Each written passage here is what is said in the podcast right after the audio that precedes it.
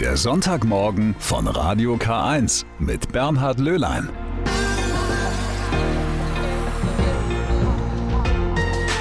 Einen wunderschönen guten Morgen wünsche ich Ihnen. Das freut mich, dass wir wieder gemeinsam in diesen Tag starten. Für die kommenden drei Stunden habe ich auch wieder eine ganze Reihe von Themen für Sie vorbereitet. Und da werde ich Ihnen gleich jemanden vorstellen, der für mich sehr wichtig ist. Also für meinen Berufsstand. Denn der heilige Franz von Sales, das ist der Patron der Journalisten. Und heute ist sein Gedenktag. Und äh, so in einer guten halben Stunde, da werde ich Ihnen den Mund wässrig machen. Ich habe nämlich Bayerns erste Schokoladensommelier besucht. Hm. Das war wirklich ein schöner Termin. Aber alles schön der Reihe nach. Er ist der Mann des Tages, der heilige Franz von Sales, denn heute, am 24. Januar, ist sein Gedenktag. Und in seinem Namen klingt ja schon der Orden mit an, den man in Eichstätt sehr gut kennt, die Salesianer. Pater Josef Prinz ist in Eichstätt der Rektor des sogenannten Salesianums. Franz von Sales hat vor 450 Jahren gut gelebt in Südfrankreich. Er stammte aus dem Adelsgeschlecht, ist Priester geworden und ist dann Bischof von Annecy und Genf geworden und hat sich ganz begeistert und engagiert eingesetzt für die Einheit der Christen. Das muss man sich mal vorstellen.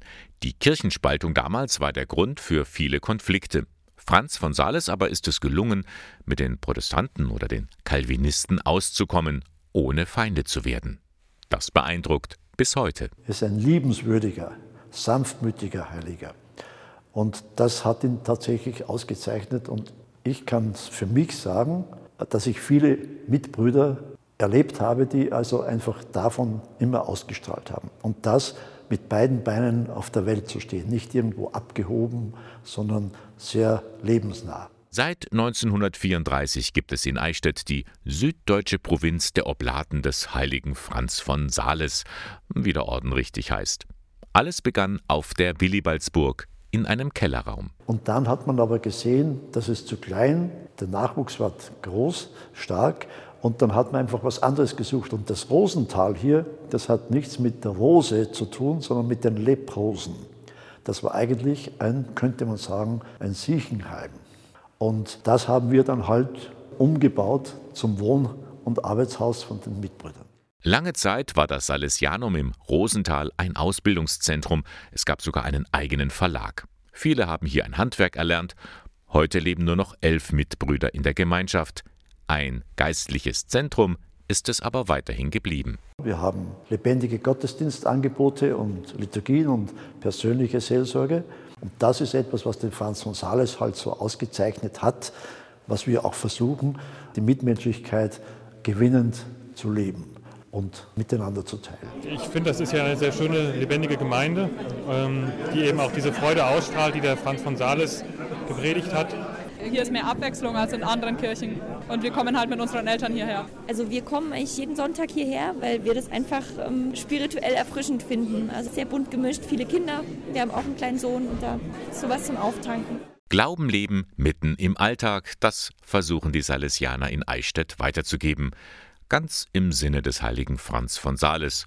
Heute ist sein Gedenktag. Übrigens, wegen seiner schriftstellerischen Tätigkeit ist er auch der Schutzpatron der Schriftsteller und Journalisten. Hm? Vielleicht ein Grund, warum ich Ihnen diese Person ein bisschen näher bringen wollte.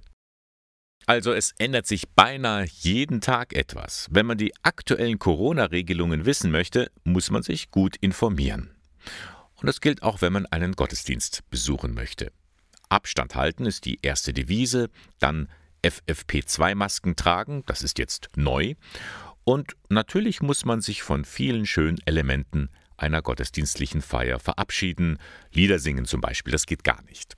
Und wenn man eine katholische Messe besucht, dann sind da ja normalerweise immer zahlreiche Ministranten dabei, die am Altar stellvertretend für die Gemeinde ihren Dienst verrichten. Auch das ist in diesen Tagen natürlich anders, aber ministrieren generell das geht, sagt die Ministrantenreferentin im Bistum Eichstätt, Sarah Heierbucher. In manchen Vereinen fühlen sich die Minis trotz der Maske und dem Abstand kaum eingeschränkt. Oder sie tragen Handschuhe bei bestimmten Diensten, wie zum Beispiel beim Weihrauch oder bei der Gabenbereitung. Gerade auch bei in kleineren Kirchen finden die Minis vor Ort auch gute Lösungen, indem sie zum Beispiel Zweierpaare oder oft Geschwister einteilen und die dann so abwechselnd ministrieren können. Zwar sind die Kinder und Jugendlichen nach wie vor dabei, trotzdem, die regelmäßigen Gruppenstunden fallen aus. Dafür gibt es an vielen Orten kreative Angebote. Die Minis sind ganz schön erfinderisch. Da gibt es zum Beispiel Minis, die anderen Minis einen Postkartengruß schreiben, miteinander telefonieren. Oder natürlich auch so Online-Treffen vereinbaren. Größere Minis motivieren da vielleicht die Jüngeren, ähm, stehen ihnen ja als Ansprechpartner, Partnerin zur Seite, um einfach auch einfach mal über diese aktuelle Situation reden zu können. Ich habe das in Rebdorf gehört vom Ministrantenteam dass die sich immer wieder nach den Jüngeren ähm, erkundigen, nachfragen, Online-Treffen veranstalten, um einfach zu sagen, hey, wie geht's euch jetzt gerade? Unabhängig vom Minidienst, wie läuft das Homeschooling, wie ist es so? So eine Gemeinschaft tut halt einfach gut. Und in manchem Verein geht man noch einen Schritt weiter. Da verlagert sich der Dienst vom Altar in die Nachbarschaftshilfe. Also ganz konkret mit dem Einkaufsdienst. Oder in den Ordnerdienst, also das Oberministranten, das größere Minis vor und nach einer Messfeier in den Kirchen sind und die Gläubigen darauf hinweisen, wie das jetzt hier abzulaufen hat. Alles etwas anders als sonst. Auch der Kurs für mögliche künftige Oberministrantinnen und Ministranten ist ins Internet verlegt worden und findet am kommenden Samstag digital statt. Das ist schön und gut, meint Sarah Heierbucher. Aber gleichzeitig bleibt aber die Sorge, wie man eben die jüngeren Minis weiterhin einbinden kann. Also vor allem die, die jetzt vielleicht erst seit kurzer Zeit im Ministrantendienst sind oder die noch gar nicht beginnen konnten und ähm, eingeführt werden wollen. Das ist wirklich eine große Sorge. Wie in so vielen anderen Bereichen eben auch. Digitale Angebote können halt eine echte Begegnung nicht ersetzen. Manchmal ist sie süß, manchmal ist sie bitter. Mal ist sie scharf, mal schmiegt sie sich an und zergeht auf der Zunge. Ich rede von der Schokolade. Und ich glaube, es gibt kaum jemanden, der oder die nicht hin und wieder schwach wird. Beim Anblick, beim Geruch, beim Geschmack dieser leckeren Süßigkeit. Eine, die Schokolade liebt, und zwar so sehr, dass sie auch andere von ihrer Leidenschaft überzeugen möchte, ist Eva Knabel aus Geimersheim. Sie ist Bayerns erste Schokoladensommelier. Das hat mich neugierig gemacht und darum habe ich sie besucht in der gleichnamigen Konditorei. Wir sind hier bei uns in meinem Arbeitsbereich und ich habe heute Morgen schon ein paar Pralinen vorbereitet. Da habe ich Rumtrüffel und Champagnertrüffel vorbereitet. Und die Champagnertrüffel werden in Puderzucker gewälzt und die Rumtrüffel in Kakao. Und die habe ich jetzt vorbereitet. Die werde ich dann später noch aussieben. Das heißt, man kann Ihnen bei der Arbeit hier in der Konditorei zuschauen? Genau, man kann mir bei der Arbeit zuschauen, kann Fragen stellen. Vormittags findet man mich eigentlich immer an meinem Schokoladeneck und kann mir zuschauen, ob ich jetzt Bruchschokolade mache, Tafelschokoladen oder Pralinen. Frau Knabel, Sie sind Bayerns erste Schokoladensommelier. Den Begriff müssen Sie uns erklären. Sommelier kennt man aus dem Weinbereich. Sommelier gibt einfach mehr Auskunft über die Sensorik, über die Herkunft und ist einfach eine schöne Ergänzung zu dem klassischen Handwerk, also das, was ich mit meinen Händen herstelle und mit meinen Händen arbeite. Und das ist einfach der Blick dahinter, die Sensorik, die Herkunftsweise, der Geschmack und da liegt dann eben der Fokus drauf. Ich habe danach noch weitere Ausbildung gemacht beim Culinary Institute of Chocolate Tasting, bin Schokoladentesterin, arbeite bei internationalen Schokoladenwettbewerben in der Jury und bewerte da eben auch Schokoladen aus verschiedenen Bereichen und Kategorien weltweit. Ja, traumhaft, dieser Job. Woher kommt diese große Faszination, die Leidenschaft für die Schokolade? Ich hatte das große Glück, dass ich in meiner Ausbildung zur Konditorin ein Stipendium hatte und in Frankreich arbeiten konnte. Und da hat das Ganze so ein bisschen angefangen. Und dann waren es mehr so Fügungen des Schicksals, die mich zur Schokolaterie geführt haben. Während einer Weiterbildung habe ich nebenbei in einer kleinen Schokolaterie gejobbt. Und dann habe ich mit meinem Mann, als irgendwann mal die Entscheidung dastand, wie möchten wir den Betrieb weiterführen, möchten wir eine Familie und dann habe ich gedacht, ach, Schokolade, das ergänzt sich doch gut, die Schokolade kann warten, falls wir mal Kinder haben. Und dann hat der liebe Gott mir zwei wundervolle Kinder geschenkt und das lässt sich sehr, sehr gut vereinbaren. Und Schokolade ist einfach der tollste Rohstoff, den es gibt und es ist eine Freude, damit zu arbeiten. Das werden sehr viele unterschreiben, aber Schokolade muss man eigentlich schon genau hinschauen oder genau hinschmecken. Nicht äh, alles, was man so konsumieren und kaufen kann und was auch sehr preiswert ist, ist die Schokolade, mit der Sie jetzt hier hantieren. Also ich schaue vor allem einmal auf die Qualität und dann natürlich auch auf die Herkunft. Wie sind die Arbeitsbedingungen der Kakaobauern? Wie wird die Schokolade hergestellt? Wie ist der Herstellungsprozess? Entspricht es meinen Qualitätsanforderungen? Und wenn man einfach mal hinterfragt, was ich da esse, da kann man auch unbeschwert Schokolade genießen. Und genießen, das ist das Stichwort. Darum bin ich ja auch gekommen heute zu Ihnen, denn Sie sind auch jemand, der gerne experimentiert mit Schokolade und auch mit dem Geschmack. Ja, also Schokolade ist ein Rohstoff, der wird gern unterschätzt, aber Schokolade kann man auf unzählige Weisen kombinieren mit Kräutern, mit Fisch, mit Fleisch, mit Gewürzen, herzhaft, süß, mit Spirituosen. Und es ist ein Prozess, weil man erstmal lernen muss, wie man richtig Schokolade isst. Also, dass man sich hinsetzt, dass man sich Zeit lässt, dass man lutscht und nicht in 10 Sekunden eine halbe Tafel Schokolade schnell runterkaut. Und wenn man sich da so drauf einlässt, dann kann man eine ganz tolle Welt kennenlernen mit ganz viel Aromen, die man vielleicht gar nicht erwartet hätte. Und diese Welt würde ich jetzt gerne mit Ihnen auch kennenlernen, denn ich bin auch hier auf einer Entdeckungsreise. Sie dürfen zum Einstieg erstmal üben, wie man Schokolade isst. Darum dürfen Sie jetzt einfach mal zwei verschiedene Milchschokoladen probieren. Okay, also das sind hier so kleine ovale Schokoladenstücke. Das ist eine Milchschokolade ja. aus Madagaskar. Die schmeckt ganz fruchtig, ganz wichtig, lutschen, nicht kauen. Entschuldigung, schon falsch. da müssen Sie noch ein zweites Stück mm. nehmen. Es gibt so einen schönen Spruch aus dem Englischen, melt, don't munch, also schmelzen, nicht kauen. Und das sollte man sich bei der Schokolade immer vor Augen halten, lutschen, nicht kauen. Gut, werde ich mir merken. Die zweite sieht täuschend ähnlich aus, aber scheint mir ein bisschen dunkler zu sein. Genau, das ist jetzt eine dunkle Milchschokolade und da kommen die Kakaobohnen aus der Dominikanischen Republik. Also die trennen ein paar Kilometer Luftlinie. Also, wenn ich ganz ehrlich bin, die aus Mittelamerika, die hat mir einen Tick besser geschmeckt. Die andere war zwar sehr fruchtig, aber die, ja, das, vielleicht das Herbere. Es gibt keinen, kein richtig Schmecken. Mhm. Es gibt immer nur eine persönliche Präferenz. Gut. Und ich zum Beispiel mag am liebsten dunkle Milchschokolade. Also ich würde mich jetzt auch für die zweite entscheiden. Okay, dann haben Sie hier ein paar Fläschchen vorbereitet. In dem Fall sind es jetzt Kräuteröle, einfach weil sie schön von der Dosierung sind. Und da kann man ganz spannende Sachen ausprobieren. Zum Beispiel Schokolade mit Fenchel. Mit Fenchel. Und jetzt beides zusammen lutschen. Lutschen. Also ich mag ja Fenchel. Kann man auch ganz super, also was ich auch gerne bei meinen Tastings den Kunden ein bisschen zur Verfügung stelle, ist, ich mache so ein Schokoladentöpfchen und verschiedene Obst- und Gemüsesorten mhm. und dann kann man mal dippen. Und wenn Sie mal Besuch bekommen und Sie stellen Schokoladenbrunnen auf, dann stellen Sie doch mal daneben so ein paar Gemüsesticks. Mal mit einer roten Paprika, mit einem frischen Fenchel, ein bisschen Kräuter und mein absoluter Geheimtipp, ein Glas mit Salami-Sticks. Ja. Lassen Sie sich überraschen, die werden als erstes weg sein. Salami-Sticks mit Schokolade. Ja, da haben Sie alles. Da haben Sie süß, Sie haben salzig, Sie haben herzhaft, Sie haben ein bisschen bitter. Da werden alle Geschmacksnerven im Mund angesprochen. Und die Schokolade, die Sie einkaufen, die schon geröstet und fermentiert ist, da achten Sie ja darauf, dass sie fair bzw. nachhaltig gehandelt ist.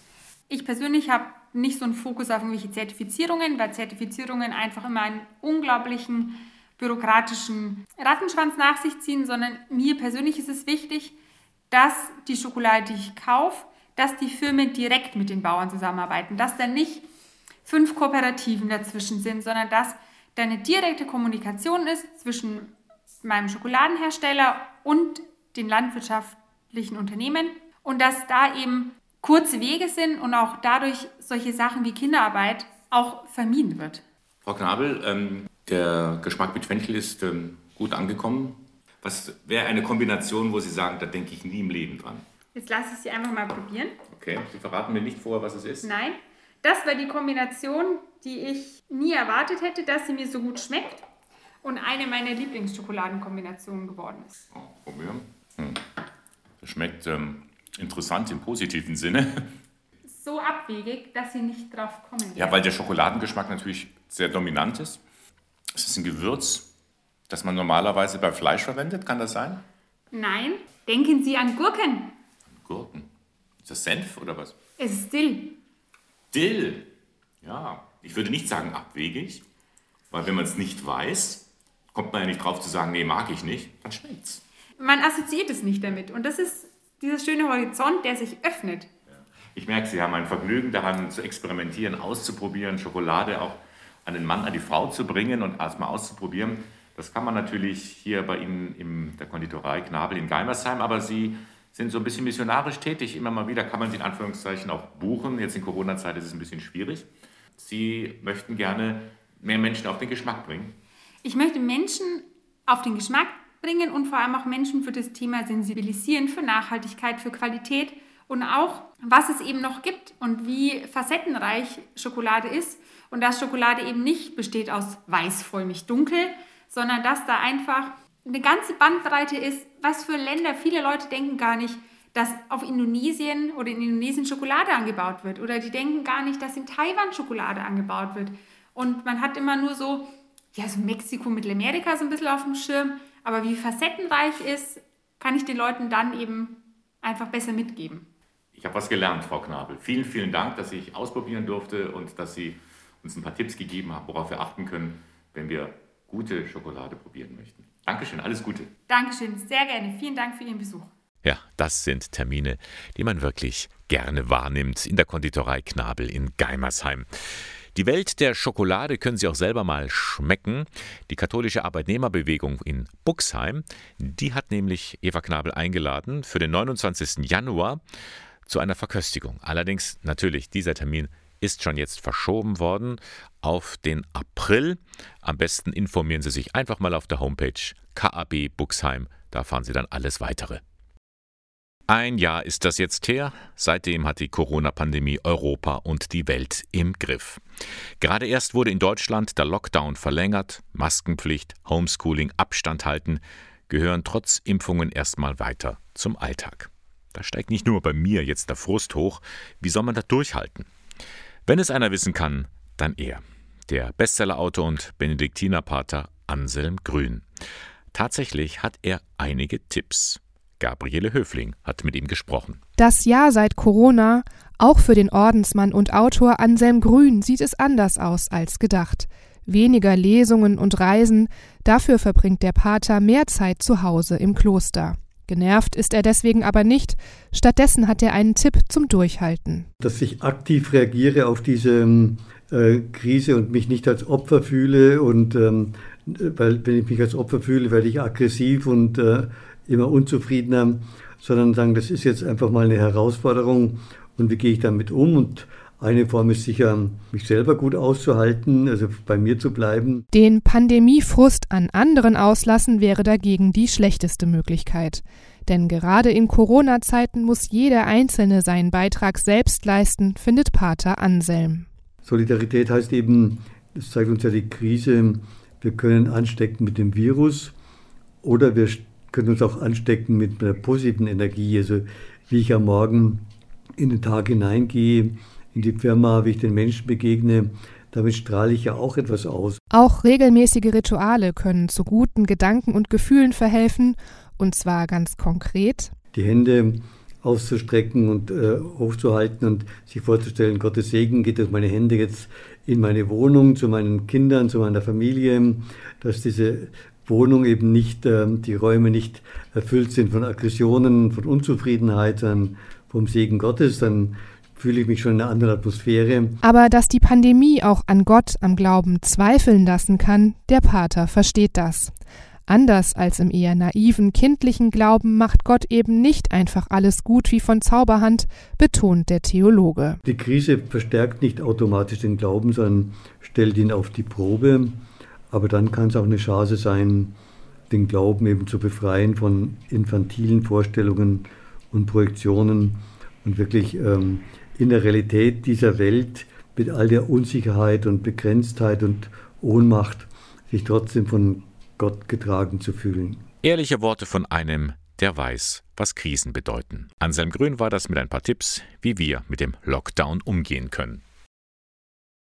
Die Corona-Fallzahlen sind immer noch sehr, sehr hoch, trotz Lockdown, trotz Impfungen. Was aber die Zahlen nicht preisgeben, das sind die persönlichen Schicksale.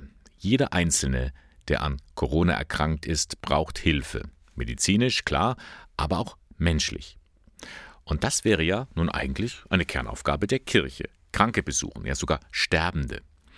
Das gelingt in diesen Tagen aber nicht immer. Einerseits, weil die Hemmschwelle hoch ist, andererseits sind es die Einrichtungen, die ungern Leute von außen reinlassen möchten. Dabei wäre diese seelsorgerliche Begleitung so wichtig, sagt einer, der selbst immer wieder Covid-19-Patienten besucht, Pfarrer Alfred Grimm. Er ist in der Diözese Eichstätt verantwortlich für die Pastoral für Menschen mit Behinderung und ihn begrüße ich jetzt heute Morgen sehr herzlich bei mir im Studio. Grüß Gott, Herr Grimm. Grüß Gott, gerne. Sie sind ja beauftragt für Menschen mit Behinderung. Kennen Sie Leute, die da erkrankt sind an Corona? Ja, es ist jetzt eigentlich schon in allen Einrichtungen auch immer wieder Corona-Patienten gewesen. Für die Menschen, die daheim sind, habe ich auch in unserer Veröffentlichung angeboten, wenn sie mit Corona daheim sind, behinderte Menschen, dass sie mich gern kontaktieren dürfen, auch zur Krankenkommunion vor mhm. Weihnachten, zur Krankensalbung. Wir haben heute Schutzkleidung und sind ja sehr gut ausgestattet, sodass man ja das auch verantworten kann. Haben Sie da auch einen schweren Fall schon erlebt? Ja, also schwere Fälle gibt es da öfter dann, wenn ein Partner zum Beispiel krebskrank ist. Die sind daheim und er ist immunschwach und es muss eine Trennung durchgeführt werden. Das ist zum Beispiel besonders bitter und besonders hart für die Menschen, aber auch im Krankenhaus habe ich auch schon Corona-Patienten die Krankensalbung gespendet. Das ist natürlich sehr schwer. Die haben mit dem Leben bereits abgeschlossen. Die sehen sich bereits verstorben, weil es meistens Vorerkrankungen haben. Hier natürlich Hoffnung zu machen, Mut zu machen auf Leben. Das ist dann schon eine wichtige Sache, Depression, könnte man sagen, oder winterliche Erstarrung durch Corona nehme ich sehr oft wahr. Sehen Sie das als einen ureigensten Auftrag von Kirche an, kranke Menschen zu besuchen? Gehört das zu einer, ja, fast schon zum Pflichtprogramm eines Priesters? Das ist unbedingt erforderlich. Der Auftrag von Jesus ist ein ganz klarer. Geht hin in alle Welt, heilt die Kranken, sagt ihnen, frohe Botschaft ist euch nahe.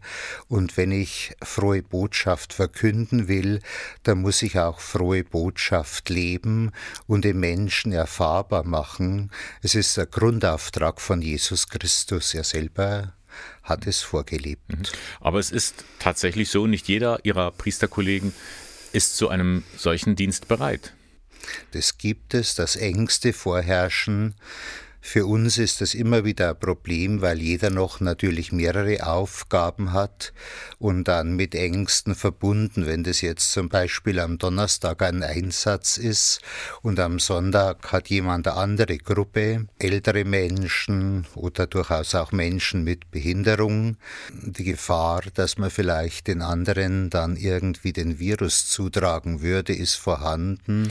Ja, aber Herr Grimm, Sie sind ja auch als äh, Priester immer im Einsatz. Sie sind auch, haben viel mit anderen Menschen zu tun und Sie müssen auch ständig irgendetwas vorbereiten. Also Sie haben auch genug zu tun und trotzdem machen Sie das. Das gehört zu meinem priesterlichen Aufgabenbereich. Mhm. Hinzugehen und den Menschen erfahrbar machen. Dort jetzt, wo du in der größten Not vielleicht deines Lebens bist, ist Jesus Christus dir nah, ist Kirche dir nah. Also Sie würden sich da durchaus noch ein bisschen mehr Rückhalt von Ihren Kollegen wünschen? Ja, das ist klar. Die meisten der Kollegen, ich meine, ich muss ja sagen, die Kolleginnen und Kollegen in den Krankenhäusern, die Krankenhausseelsorgerinnen und Krankenhausseelsorger und äh, diejenigen, die jetzt der Dienst tun, die stehen ja wirklich wie eine Frau oder ein Mann hinter der Sache und wollen das auch, hingegen so mancher anderen Institutionen, die auch eher abhalten und Seelsorge nicht so zulassen wollen. Mhm.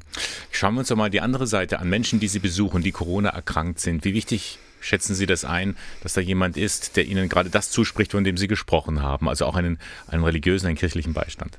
Für die Menschen, die wirklich sagen, wir wollen auch einen Priester haben, wir wollen die Krankensalbung haben, wir wollen Begleitung haben, ist es existenziell wichtig wieder einen Aufschwung zu bekommen, Atemmöglichkeiten, damit die Lungenerkrankung nicht zur seelischen Lungenerkrankung wird.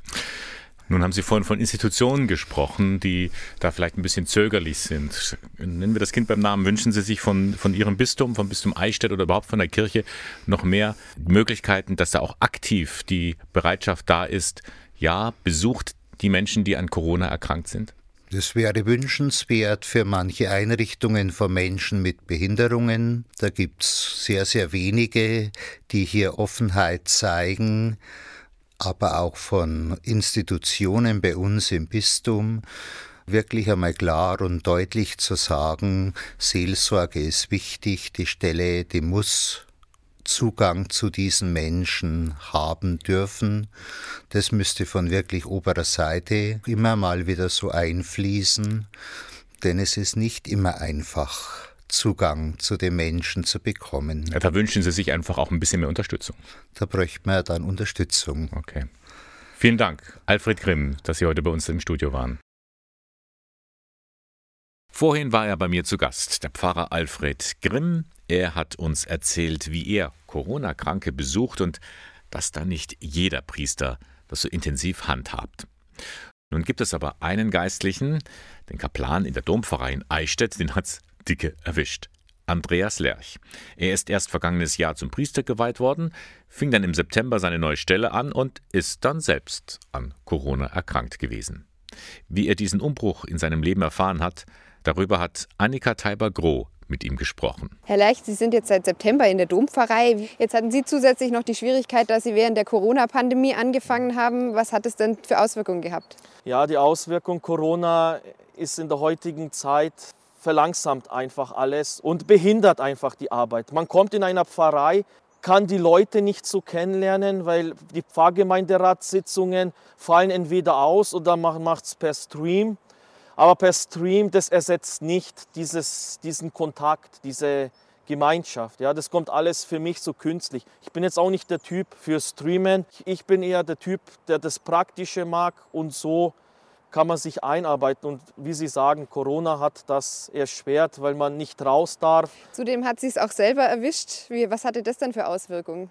Ja, mich hat es dann auch selber erwischt. Ich konnte mich weiter nicht einarbeiten. Ja. Es war sowieso schon jetzt schwer mit Corona und dann jetzt selber, dann sechs Wochen, ich war ja sechseinhalb Wochen, wenn man es genau nimmt, in Quarantäne, das erschwert. Weil gut, man kann jetzt sagen, man kann ja zu Hause vieles machen, aber Corona ist was anderes. Man fühlt sich erst mal ein, zwei Wochen schlecht, dann denkst du nicht an Arbeiten und dann, ich war sechs Wochen hier in der Pfarrei und dann nach sechs Wochen kam schon Corona und ich war sechseinhalb Wochen in Quarantäne. Also ich war mehr in Quarantäne, als ich mich hier einarbeiten und einleben durfte.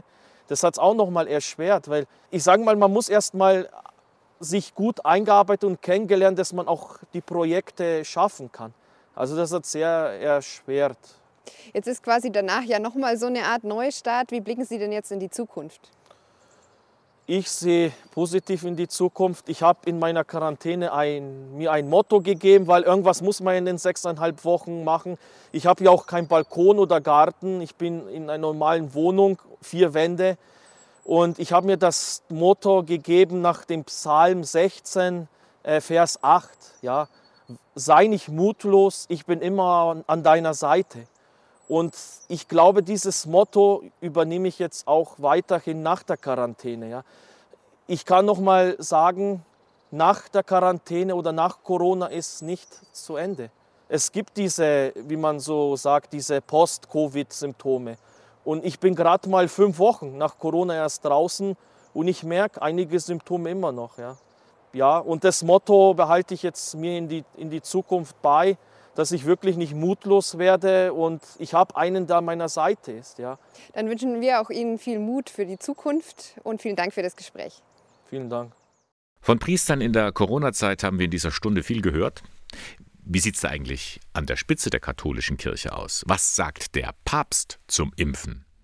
Nun, Papst Franziskus ist sehr dafür, hat sich sogar schon impfen lassen, ebenso sein Vorgänger Benedikt. Wenn das so weitergeht im Vatikan, dann könnten schon in ein bis zwei Wochen ein Großteil der Einwohner und Angestellten geimpft sein, meint der römische Journalist Alexander Pitz. Da die Zahl der äh, Vatikanbürger ja überschaubar ist, hält sich der logistische Aufwand in Grenzen. Man hat es auch geschafft, sich rechtzeitig rund 10.000 äh, Dosen des Mittels äh, von Pfizer BioNTech zu sichern. Also auch äh, da ist äh, genügend äh, äh, Impfstoff vorhanden, um äh, äh, alle Vatikanangestellten und deren Angehörige impfen zu lassen. Der kleine Vatikan, also wohl möglich schon bald der erste Staat weltweit, in dem alle geimpft sind? Also eine 100%-Quote halte ich für unwahrscheinlich. Es soll auch einige Impfskeptiker in, in den Reihen des Vatikan geben, aber sagen wir mal, wenn es auf 90% hinausläuft, äh, dann wäre das ja auch ein ganz gutes Ergebnis. Das Praktische, geimpft wird vor Ort. Der Vatikan hat ein eigenes provisorisches Impfzentrum in der Nähe der großen Audienzhalle eingerichtet. Der hauseigene Gesundheitsdienst übernimmt das Spritzen. Und wie geht's dem Papst nach seinem ganz persönlichen Corona-Peaks? Da wird man sich äh, seitens des Vatikans zurückhalten, irgendwelche Einzelheiten bekannt zu geben. Aber ähm, man sieht ihn ja auch nahezu täglich. Also wenn es ihm da äh, äh sonderlich schlecht ginge, dann äh, würde man das auch mitbekommen. Erklärt Alexander Pitz. Er ist Korrespondent der katholischen Nachrichtenagentur in Rom.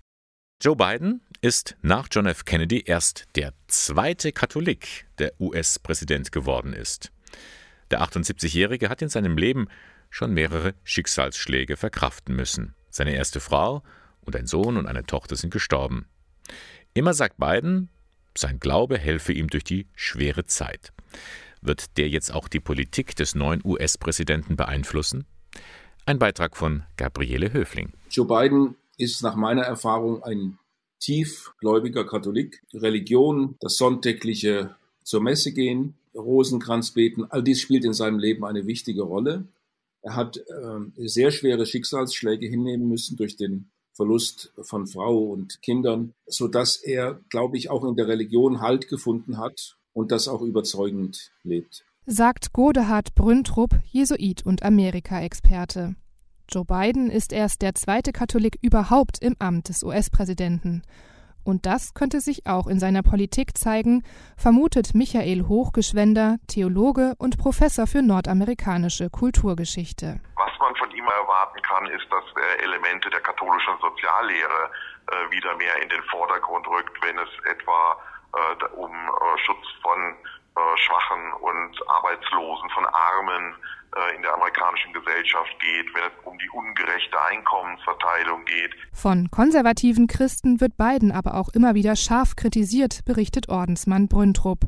Vor allem, weil er nicht entschieden genug gegen Abtreibung sei. Und gerade in der Abtreibungsfrage vertritt Biden die sehr liberale Auffassung seiner, seiner Partei, der Demokratischen Partei, dass diese Entscheidung allein eine freie Entscheidung der Frau ist und dass der Staat dort nicht zu intervenieren hat.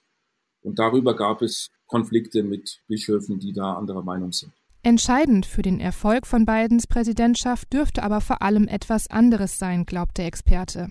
Denn das Land ist tief gespalten und immer noch geschockt durch den Sturm auf das Kapitol. Wir haben seit Monaten Unruhen im Land von links und rechts, die einen traurigen und unrühmlichen Höhepunkt gefunden haben in diesem Überfall auf das Zentrum der Demokratie selbst.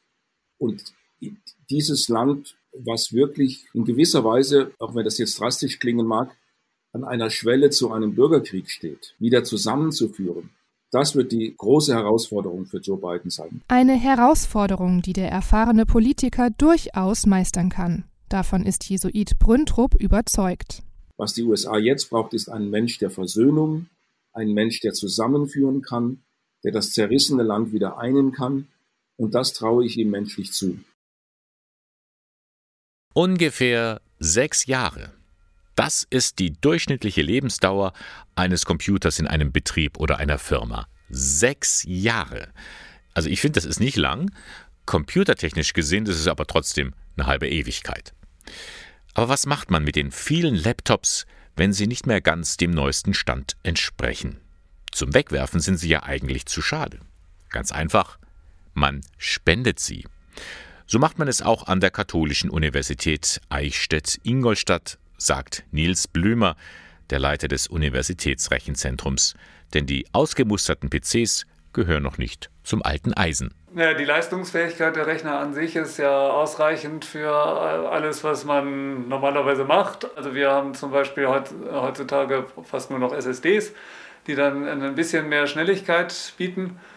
Äh, wenn man keinen Rechner hat, äh, sind die auf jeden Fall noch adäquat und können verwendet werden. Mit ihren alten Laptops unterstützt die Uni nun ein neues Projekt, die Flüchtlingshilfe der Diözese Eichstätt. Wir haben schon in der Vergangenheit dann ausrangierte Rechner gespendet, soweit das möglich war, Bildschirme, und freuen uns jetzt, wenn das im Rahmen der Flüchtlingshilfe auch regional verwendet werden kann. Freuen tut sich auch Flüchtlingsseelsorger Matthäus Kamuff.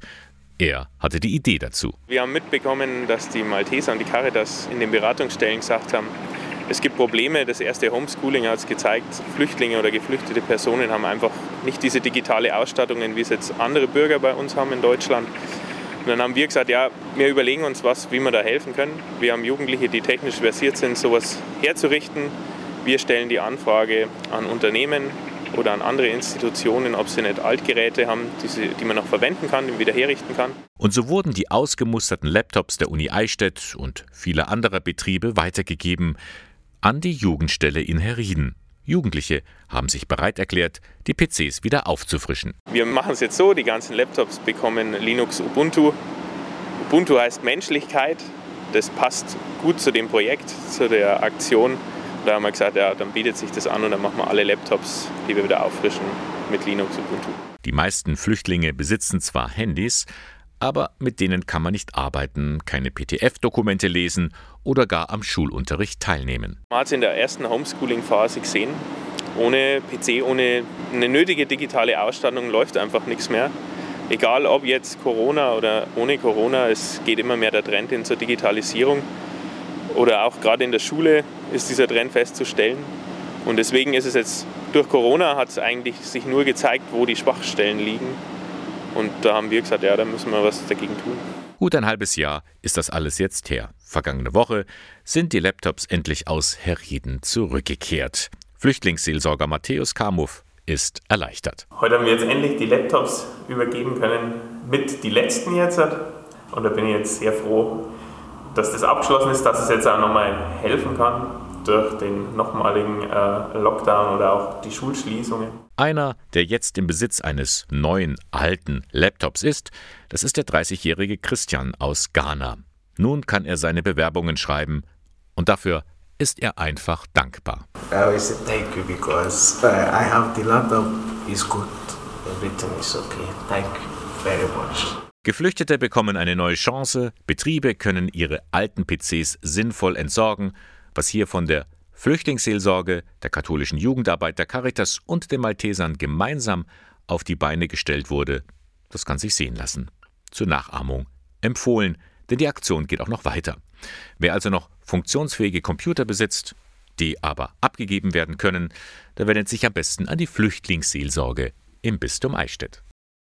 Zurück zum Anfang wünscht sich Michael Schulte Back to the Start. Das wünschen sich viele von uns in diesen Zeiten, wenn es doch wieder so wäre wie früher. Die Sternsinger-Aktion zum Beispiel, die ist ja in diesem Jahr auch ganz anders als sonst. Kein Ziehen von Haus zu Haus, kein Gesang an den Haustüren, kein Einsammeln von Spenden in den Büchsen. Aber die Aktion läuft trotzdem eben anders und sie ist sogar noch verlängert worden bis Mitte Februar. Wie jetzt da der Stand der Dinge ist bei der Sternsinger-Aktion, das erzählt mir jetzt Urte Potzuweit. Sie ist die Pressesprecherin im Kindermissionswerk Die Sternsinger und sie ist mir jetzt zugeschaltet aus Aachen. Frau Potzuweit, wie läuft denn das mit den Sternsingern in diesem Jahr ab? Naja, auf jeden Fall anders als sonst, so viel ist klar. Wir haben nach dem Lockdown verabredet, dass wir den Vereinen und Gruppen empfehlen, in der jetzigen Situation auf einen Besuch der Sternsinger an den Haustüren zu verzichten. Das ist traurig, aber es ist zum Schutze aller sicherlich richtig. Stattdessen setzen wir auf ein kontaktloses Sternsingen mit alternativen Aktionsformen, also Segensbriefe, Pakete, digitale Sternsingerbesuche, angepasste Sternsinger-Gottesdienste und vieles mehr. Viele Ideen fassen wir auf unserer Website zusammen, da lohnt es sich immer mal reinzugucken, sternsinger.de. Aha, ja, und wie bekomme ich dann meinen Segen? Am besten nehmen Sie mit Ihrer Gemeinde Kontakt auf und fragen dort an. Meistens haben die Verantwortlichen vorgesorgt und gesegnete Kreide und Aufkleber sind vorhanden. Falls es einmal keine Kreide und keinen Aufkleber mehr gibt, dann können Sie natürlich auch gern beim Kindermissionswerk die Sternsinger in Aachen anfragen. Was kriegen Sie denn so mit, so in der Zentrale in Aachen?